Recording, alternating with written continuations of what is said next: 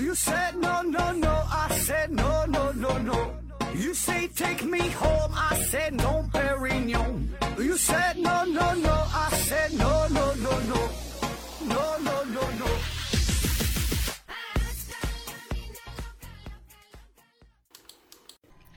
拼命探索，不计后果。欢迎您收听《思考盒子》，本节目由喜马拉雅平台独家播出。嗯，回答听友问题啊。第一个问题，长臂猿维斯提问说：“何总，我前我前看了啊，因为我前天看了一些资料，说是肚子疼拉稀啊是不正常的，正常的应该是硬的便便，拉稀呀就是没有吸收营养排掉了，人也容易胖不起来啊。我突然意识到。”有时肚子疼，想拉不方便，于是努力憋一憋，后来肚子就不疼了。这是不是说明本来会出来的营养，后来又被吸收了？如果是这样，那往肠子里灌营养液，那岂不是也能吸收吗？嘴也能吃饭，肛门也能吃啊，嘴也能吃饭，肛门也能吃饭，那也太搞笑了吧？下边人回答说：是可以吸收的。婴儿发烧的时候，经常直肠给药，但这不等于吃饭。啊，这问题问的我感觉有点混乱哈。他说了好几个事儿，呃，第一个他说这肚子疼的时候，然后想拉不拉不方便拉，憋一憋就回去了，对吧？完了就不疼了，嗯，确实不疼了。这很多人咱也都有这种经历，但是呢，这个并不能等同于说你你你你不拉这个营养它就吸收了，它该没吸收还是没吸收，它只是不疼了，对吧？这疼不疼跟你营养吸不吸收也没有啥直接关系啊。第二个问题说这个肠子吸收营养这个事儿啊，这确实有啊，这肠子。它就是这功能啊，它肠子就是就是吸收营养的呀，啊，你说这个什么嘴能吃饭，肛门也能吃饭，嘴是吃饭的，是把这个东西是给嚼碎了，搁在胃里边呢是给消化了啊，初步的一个消化，在肠子里呢才是真正的叫吸收，啊，所以这个这没啥奇怪的，嗯，这就是这个功能啊，它不是说肠子吃饭啊，肠子就是吸收的，呃，医学上有个专业的名词叫肠内营养，就是说。就把这营养液通过各种方式直接打到肠子里，然后直接吸收这些营养，就是对于有一些疾病不方便吃的，这就是这样，这有啥可奇怪的？啊？下一个问题，小刚各个提问说，麦克斯韦方程组是不是美的啊？是的，为什么说麦克斯韦方程组是美的？啊，说这麦克斯韦方程组这玩意儿挺难啊，好几个方程，四个吧，好像是一大堆啊，反正全字母咱也看不懂啊。嗯，咱经常看一些关于。科学的关于物理学方面的评选说，宇宙当中最美的十个公式啊，必然呢会有这个麦克斯韦方程组啊，而且排名还还很靠前，排第一、第二的了。其他的还有什么欧拉公式啊，什么 E 等于 mc 方啊，对吧？这些东西啊。那说这个麦克斯韦方程组它美不美啊？美不美我不知道，反正是挺复杂，也看不太懂。那么这个事儿你要说美吧，我个人感觉，我第一感觉看到了之后，我是。并没觉得美，说实话，这有啥可美的？这一大堆数字那复杂，一大堆字母那么复杂，对吧？这你要说简洁点儿什么的，反正每个人对于美这个理解也不太一样啊。那为啥说这个麦克斯韦方程组它美呢？哈，就是因为它在科学史上它很伟大，意义很重大啊。当然它具体它怎么重大咱也不知道啊，但是江湖地位就是很高，对吧？简单的说呢。麦克斯韦方程组在电磁学当中的这个地位，就相当于牛顿运动定律在力学当中的地位啊。甚至说有一种说法，呃，外星人，假如有外星人来到了地球，那么咱试图就跟外星人，咱咱咱跟跟他交流一下，那有什么能够拿得出手的东西，就是麦克斯韦方程组啊。说这个东西代表着人类现阶段智力的智慧的一个一个一个一个结晶啊，所以这个就可以看出它的。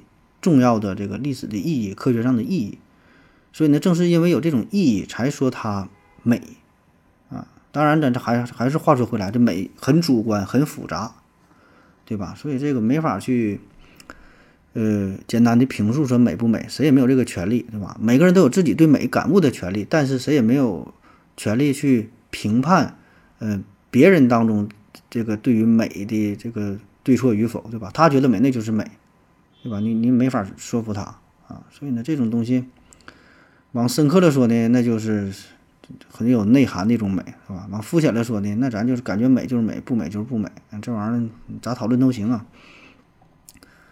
下一个问题，双子星的麦田提问说：“请问盒子老弟啊，我在网上经常看到很多网友啊，看见含有低俗暗示内容时，在评论里说“开车”啊，说“开车”这个词儿。那么“开车”什么时候有了这种含义呢？啊，下边有有人帮着回答说，参见二零一六年左右开始的网上流行的云南神曲儿哈，老司机带带我。说开车这个事儿啊，开车呢，这也算是一个网络用语吧。开车，呃，就是说涉及到一些黄色的内容啊，打擦边球的内容啊，对吧？什么发种子啊，呃，整发一下资源，发给个链接啊，发福利啊，现在统称都叫开车。常用的例句呢有：我怀疑你在开车，但是呢我没有证据啊。还有这个这个小朋友快下车哈，这不是去往幼儿园的车。还有就是这个老司机带带我嘛，都和开车有关。那为啥就开车啊？为啥开车呢？因为这个开车嘛，老司机开车，老司机有经验呐，技术非常的娴熟啊，他呢有更多的资源哈，带大伙儿上车。那么这个起源呢，一个就像刚才那位网友说，网友说的哈，老司机带带我，这不云南的神曲儿啊，这个不同的版本，然后那个歌词呢也是比较暧昧哈，让人浮想联翩啊，所以开车这个词儿也就火了。还有一种说法呢，就是开车这个梗呢和这个成人影影片有关，是吧？这个影片不都有番号嘛？字母和数字组成，看起来像车牌号似的啊！说的你车牌号多好啊！车牌号的告诉一下，这个番号分享一下，呃，也就开车。下一个问题，吴彦祖的小号啊，提问说：盒子老哥你好，嗯，看过一个演讲啊，里面列列列出的数据说，中国的猫啊，每年捕获的鸟类数量大概在二十五、二十六到五十五亿只，这些捕获的小型犬类。每年捕获的小型犬类大概在三十六到九十八亿只啊，这么多。那么问题来了，我经常看到啊，有人专门带着猫粮定时的投喂野猫啊，我们该不该去喂野猫？投喂野猫这算不算是一种伪善？说这喂野猫这个事儿哈，该不该喂流浪猫？该不该这个这没有啥该不该，就是就该不该，他咋说该不该？就是每个人的这看法不一样嘛，对吧？那如果你要问我的话，我保证是不喂啊，因为我对小动物是毫无感觉啊，不喜欢养这玩意儿，也也不喜欢看着了，也就是就是一点感情没有，可以说就有点冷漠吧，算是就一点都不感兴趣啊，除非说是呃油炸的或者是烧烤的，你做熟了我能喜欢，说的可能啊有点不合时宜啊，这个反正就是不喜欢这东西啊，没啥兴趣。嗯，那么关于这个喂养流浪猫、流浪的小动物呢，一直也是存在很多争议啊。有的人觉得就是应该喂养，对吧？就觉得这个东西多好啊，对吧？我这我我有我有爱心呐，我们保护动物啊，保护环境啊，对吧？喂养小动物。有的人觉得呢，这玩意儿它就不应该养啊。流浪猫你这越喂它越多呀，它聚集在一起繁衍非常快，对吧？一生一窝一窝好几个，而且它们还会传播各种疾病啥的，恶性循环。特别是在城市当中，它没有什么天敌，说越来越多，越来越多啊，说说说这不能喂，所以这事儿也是争论不休啊。当然，这个双方观点呢都有自己的道理啊，咱也不过多评价。所以你说这个该不该，它没有啥该不该，什么叫该不该，对吧？它没啥该，就像你说你你你你你想你想吃鸡蛋，你想吃个苹果，它该不该？这没啥开不开，愿意吃就吃呗。所以这个就是个人的选择哈，愿意咋做就咋咋做啊。至于说是不是伪善，伪善哈就是虚伪的善良呗。啊，我觉得这也是每个人心中都有自己的一杆秤啊，就自己去评价啊，自己觉得好就好。哎，下一个问题，不知道高到哪里去了。提问说，呃，首先啊，请何总不要把我这个问题归到二逼的问题里啊，那保证剩二逼问题不回答了。他说，如果不想回答呢，请不要回答啊。问题如下：一个人出生后。就处在没有语言环境里，他思考问题时会用什么来指代自己啊？比如我会这样思考：我的头有点疼，是不是刚才追尾撞到方向盘上了？没想到宾利的方向盘呐也这么硬啊！这凡尔赛烦的也太 low 了，这个，嗯，说这个出生在没有语言的没有语言的环境下啊，用什么指代我？嗯，你说这种语言环境，我不知道你说哪一种啊？这个分广义上和狭义上的。那广义上的语言环境，广义上的语言环境就是说，嗯，没有任何语言，就是没没有语言，相当于啥呢？就是在这语言出现之前，因为咱现在说这种语言，咱平时说话，不管哪国语言吧，啊，就人类的这种交流，大约呢是出现在三十万年以前，对吧？就是说咱笨人可以想得到啊。语言的出现必然是在人类出现之后慢慢才有的语言。那也就是说，在相当漫长的时间里，人类是没有语言来交流的，对吧？但是没有语言，并不意味着他没有思维的能力啊，他可以用很多方式来指代自己啊，就好比咱现在咱说我这个字儿是啥意思啊？我，我呀，就是写出来这个我，这是一种兵器啊，像个大斧子一样哈，上面有一排，还有一排这个剧烈的这个这个锯齿啊，这个叫我啊，在奴隶社会呢，这就代表着行刑杀人的。呃，肢解牲畜的一种一种凶器啊，一个武器，这就叫我，慢慢的就指代了人。所以呢，这个我的概念，它可以有很多的概念，很多的方式去指代自己，并不一定非得通过语言这种形式。第二种，这个狭义上的语言环境，那就这个就好理解了。就比如说聋哑人，先天性聋哑人士，那他们就是生活在一个没有语言的环境之下，但是呢，出生之后，经过教育，经过学习，可以通过。其他的方式，呃，正常的形成这种逻辑的思考，对吧？他一定是也有我的这个概念，对吧？所以这个事儿他一定会有啊，不是说没有语言他就没有这些概念了啊。当然，这个语言和思维这二者有着非常密切的关系啊。那这个要放开说的话，又能整好几期节目了啊。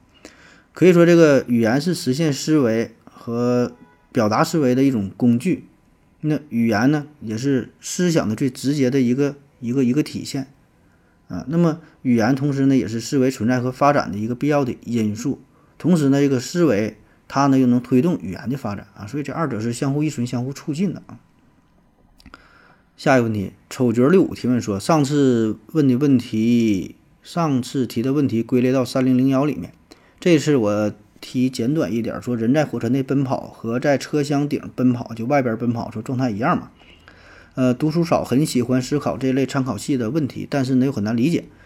呃，就是那种有菜又菜又爱玩的感觉，希望合着能做一期关于参考系的节目啊。参考系啊，这玩意儿呢，这可难了哈。参考系这玩意儿讲多了，不就是相对论了吗？啊，咱就说你这个车顶、车车底这个哈，下边有朋友帮着回答说这不一样哈，车里面很挤，车顶风很大，车底有个人叫阿杜。车顶和车里当然不一样了，因为你在车里边的时候，这是一个相对密闭的空间，对吧？你可以设想一下哈，比如说有一只苍蝇，有一只蚊子，那么它在火车里边飞的话啊，咱说这个车窗是关严的情况下，那么它在飞这个这个呃火车里边可以自由的飞翔啊，可以停也可以飞，啊，这火车跑不跑跑多快跟它好像没有关系，它是一个密闭的绝对的空间在这里边。那么如果它要是在火车外边啊，那它就不一定被吹哪去了。啊，这就是里边和外边的区别嘛。下一个问题，嗯，科学素养可以单练吗？啊，只听免费会不会走火入魔？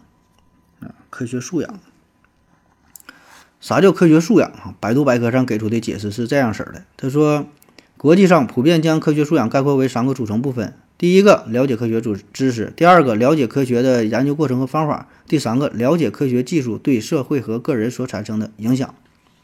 那么我们如何提升一个人的科学素养啊？那最直接的、最基本的、最有效的，当然就是教育了，对吧？学习呀，对吧？教育。那这个教育也是包括很多方面啊，既包括学校当中的教育啊，也包括呢自我的啊个人的这种学习。那关于学校当中的教育这事儿吧，呃，挺难的哈，因为啥呢？这个所谓的科学素养，你看刚才咱提到的这几大块儿，和这个高考啊。关系并不大，对吧？很多东西它高考不考，那你高考不考的话，那只能让位于更加重要的高考要考的东西。而对于个人来说呢，这种学习呢，通常呢是在你呃步入社会之后啊，意识到了说我要提升科学素养如何如何。但是呢，科学素养这东西很难变现，说白了呢，它跟金钱好像很难直接挂钩。那既然不能赚钱的话，大伙儿也就不在意。对吧？所以呢，这绝大多数人，我感觉吧，可能科学素养还是缺乏一些吧。那怎么办哈？怎么办？非常简单的，可以提升科学素养，听咱节目呗，对吧？这么简单的事儿。下一个问题，暴走的乌龟提问说：“呃，何总哈，请问袋鼠幼崽在母亲育儿袋里面的吃喝拉撒怎么解决哈？我好奇的不是吃喝问题，而是后面两个问题，拉撒的问题啊。嗯。”袋鼠，这个袋鼠啊，这袋鼠是澳大利亚比较独有的动物了啊，其他地方很少啊。当然现在有了，对吧？最开始就是澳大利亚嘛。那么袋鼠的育儿方式很特别，对吧？就小袋鼠都是在它的呃母亲的这个育儿袋里边，搁肚子里边长大的啊。一般呢得是搁里边长长六七个月，然后大了才跳出来，才能在外边活动。所以呢，这段时间吃喝拉撒都是在母亲的这个育儿袋里边待着哈。那么问题来了哈，在这里边怎么保持这个清洁，对吧？你说的拉撒的问题，对吧？吃喝好理解啊。首先呢，这个小袋鼠刚出生的时候呢，它非常小啊，很小很小，大约只有手指这么大。所以呢，这段时期它吃喝也吃不了多少，拉撒呢也它也拉不了多少，呃，基本可以忽略不计。那等它慢慢长大之后啊，拉的比较多。那这时候呢，就需要袋鼠妈妈对这个育儿袋呀，定期的进行一些清理啊，打扫打扫卫生啊。怎么清理啊？得用前肢把这个袋儿啊，这袋口啊给给撑起来，然后呢，用舌头啊，用舌头仔仔细细的把这袋子里边呢，里里外外的哈都得舔干净。啊，就这么舔，而且呢也会给这个小袋鼠身上舔一舔啊，相当于洗澡一样啊，包括这些便便呐啥的都得就舔干净了啊。下一个问题，snakes 二九七提问说何总，呃，想问个问题，说这个烫水能再保第二次不？我上网查了一下，有的说可以，有的说不可以啊。烫水再保第二次，这是这是哪哪哪个地方人？这是，你说白了就是这个开水热了之后就烧开了之后凉了，能不能再烧第二次是吧？那关于这个问题吧，很多争论哈，很多说这个水热了之后凉了，你再加热就不好了啊，喝了之后呢，对这个身体不好。那还有一个专业的词儿嘛，这叫千滚水哈，千滚水啊，经过一千次呃这个翻滚的水啊，热了之后再热嘛。那为啥说这个不好呢？主要的原因说这里边不含有钙呀、镁呀这些成分，然后呢还有这个亚硝酸盐哈，说这个反复加热之后，亚硝酸盐的含量会。增加，那长时间喝呢，会扰乱那个消化系统啊，甚至还能中毒，对吧？亚硝酸盐这不是致毒的，这个致癌的物质嘛？那关于这个讨论，其实一直是争论不休。而且呢，你想想，你说咱们在家还好，但是呢，比如说在医院里边，在火车站啊，甚至说办公室一些公共场合，他他喝的就是这种水，他一般都是那种一个。常年对吧？二十四小时加热的大水箱啊，热了水热了，你接走了，接走了，很快里边凉水兑上，然后再加热，反复这么烧。那所以你那你说要喝这个水是不是有危害对吧？很多人就担心这个事儿啊。我个人感觉吧，这个有点是危言耸听了啊，可能说有点危害，但也不至于那么那么危害吧。我在网上查一个数据哈，当然是否真实可靠也不知道啊。就说是做了一个实验嘛。说这个就算是说因为喝水啊导致亚硝酸盐中毒的话，那么得一次性喝下二十吨这反复加热的水才行啊！咱咱咱就说常规的吧，因为这个啥，各地方的这个水水质里边含的各种成分也不太一样，对吧？你一个小区不同小区就挨着不同小区，这个水源它也不一样的啊。反正他说这个你要真要说中毒，一次性喝二十吨，你想想，这么谁能二十吨呢？那还有一个理论呢，说这种水是啥呢？反复加热之后，把水里边溶解的氧气就少了，就没有了。所以呢，你总喝这种缺氧的水对身体不好。你这玩意儿，我就合计，这咱咱人咱也不是鱼，对吧？你说鱼要是这么说，确实有一定道理。那水有的，呃，长时间可能不打氧的话，可能对这个鱼这就不好呗，对吧？都得需要打个氧啥的。但咱人咱也不用水来补氧啊，你就喘气儿补氧，你跟这水有啥关系呢？还有说这里边这个一些水垢的问题啊，包括什么钙呀、镁呀、一些离子的问题，这个可能也会有吧，对吧？但我我说嘛，这个还是跟你本身这个水质有关。那有的咱说你不用反复加热，你水壶用时间长了它还有水垢呢，啊，而且这种东西我感觉也不至于说像什么汞啊，像什么一些重金属，你说对人体有害？你就是钙和镁这些，那有的缺钙呢，你说可能还能补点儿的啊。当然这些东西你到人体内很多它都是难以吸收的啊。所以这事儿咱也不提建议吧，这玩意儿养生啊、健康啊、医疗这一块儿咱不提任何建议啊。您您自己你害怕你就别喝啊，这个咱不管啊。下一个问题，最后一个问题啊，嗯 s a n t Alex 啊提问说，我提个问题啊，感觉还挺挺有意思的，就是博格巴啊踢球的博格巴他在法国队和曼联队的形象啊差别很大。呃，在曼联呢，给人的形象他就是个刺头啊，大家还调调侃他说叫理发师。呃，法国队的印象啊，这就正面多了。后来呢，有节目爆料一些事情，发现呐，他这个人啊还很不错哈。一直以来我都觉得这个家伙是个刺头，是个坏小子。现在呢，觉得被媒体骗了。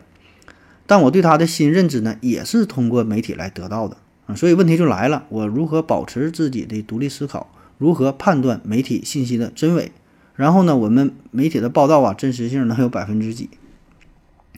呃，今天这个题目嘛，说这个如何做到独立思考啊？呃，这事儿吧，其实挺难哈。这这所谓独立思考，咱就闲扯啊。你说咋咋独立思考啊？嗯，咱经常说一个词儿嘛，叫兼听则明哈，偏听偏信则暗。啊，就是说啥呢？你得你得这个从不同的角度、多个角度、多个维度、多个层面掌握更多的信息。我觉得这个是独立思考的一个一个一个一个基本。对吧？一个基础就是你得先获取足够多的信息，足够多层面的信息，然后才能去思考。要不然你思考啥？对吧？你得有一些基础，然后在此基础之上才能去呃思考。当然，获取这些信息，你一看这些信息其实乱七八糟的，说啥都有啊，甚至说是完全相反的啊。然后就是下一步就加工信息。那获取之后怎么去加工信息？那你这个就得是结合你既往的一些掌握的一些知识，对吧？用一些逻辑推理，对吧？这里边呢，分析呀、呃，整理呀、提炼呐，对吧？用一些排除法啊，看看哪个说的不对，有明显的漏洞啊，是吧？这就是加工的过程。那么，只有这些信息经过你加工处理之后，才能变成你的知识，要不然信息只是信息啊。现在咱获取信息的方式很多，非常方便，打开手机，打开网络，全是信息，但信息没有用，信息只是外界的。啊，这些信息提炼之后变成你自己的东西，这个才能叫做知识。就现在我给你讲这些东西，所有人都叫信息啊。对于我来说也是信息啊，就是我从网上找的嘛，对吧？你能记住的，能理解了，你会应用了，这个才叫做知识啊。然后这里边给大伙提几个醒啊，就是看看你是不是你也是这样的人啊，就是你别把收藏当做学习啊。有很多人有这种习惯，也也说不上是好习惯还是坏习惯啊，就是喜欢收藏，收藏各种书。收藏各种资料，下载各种文章。过去呢是纸质的书，买书啊，买完不看啊。现在更方便了啊，手机一下载，看哪文章好收藏。特别微信里边，你点这个微信里边收藏夹，各种链接，好几十个、上百个。但是呢，收藏之后就再也没有打开过，就从来就没看。收藏就收藏了，然后呢，自己还会很高兴，觉得我收藏了，这就是我的知识了，我就学会了，对吧？这完全不是这样。你说你收藏了。你放在你收藏夹里和在网络上有有什么区别吗？你也不看，对吧？就像有的人买了这个健身卡一样，我买健身卡了，我就健身了啊。其实这就是满足自己心理上的一种一种需求，对吧？所以你这种你还不如说，就把一本书看透，对吧？你书架上摆了一百一百本书没有用啊，不如把一本书把半本书看明白。那么再有呢，就是呃，学会带着问题去阅读。呃，就很多人还有这种习惯，就是现在这个咱说信息太多了，对吧？信息大爆炸，所以看东西特别快。嗯，同样哈，这也是我也说不好，这是个好习惯还是快还是坏习惯？看东西特别快，看新闻、看小说，手指划来划去的；看视频也是，总喜欢快进，总喜欢把这个进度条拖到最后。啊，各种各种视频、各种电影都是如此。所以呢，这个看似效率很高，那其实呢，这你啥也没记住。更不可能给你带来更深层次的思考，所以更别说是独立思考。所以呢，这一通操作下来啊，并没有什么真正的收获。所以说，如果你真的想，呃，研究某一个事儿啊，就像你说，怎怎么去独立思考？你比如说你想研究一下，研究某一个人，嗯，研究博格巴，对吧？你这个就得靠你自己主动的去探索，带着问题。对吧？这是需要你付出一些东西，其实这是挺辛苦的一个过程，因为你获取信息如果是被动的获取，那这些东西必然都是别人加工过的啊。那么这些东西的真假对错，嗯，很难去区分，对吧？所以呢，你还得去主动的去探索。你说你想研究博格巴，那首先你就尽可能多的收取与他相关的资料，网络上啊，对吧？电视啊，书籍呀，呃，查各种各样的资料。甚至如果有可能的话呀，咱举个夸张的例子，你都可以，你可以飞飞飞到他们家，飞到他的这个故乡，对吧？问问他的朋友，那很多写人物传记，那就是这么去做的，这才叫啥？第一手的资料，这才是最真实的啊！当然，话说回来哈，咱绝大多数人，绝大多数情况下不可能这么去做，你没有这个精力，也没有这个时间，对吧？所以呢，很无奈啊，很无奈，我们只能是，呃，每天都是这样我们接收到的都只能是媒体加工之后的，嗯，带有一些倾向性、带有一些引导作用的东西。啊，当然也无所谓啊，这我咱被骗也就被骗了，这些事儿被骗也不要紧，也不是什么大事儿，啊，好了啊，今天节目就这样，感谢您各位的收听，谢谢大家，再见。感谢您的聆听，如果您也想提问的话，请在喜马拉雅平台搜索“西西弗斯 FM”，在最新一期的节目下方留言即可，欢迎您的参与，我在这里等你哦。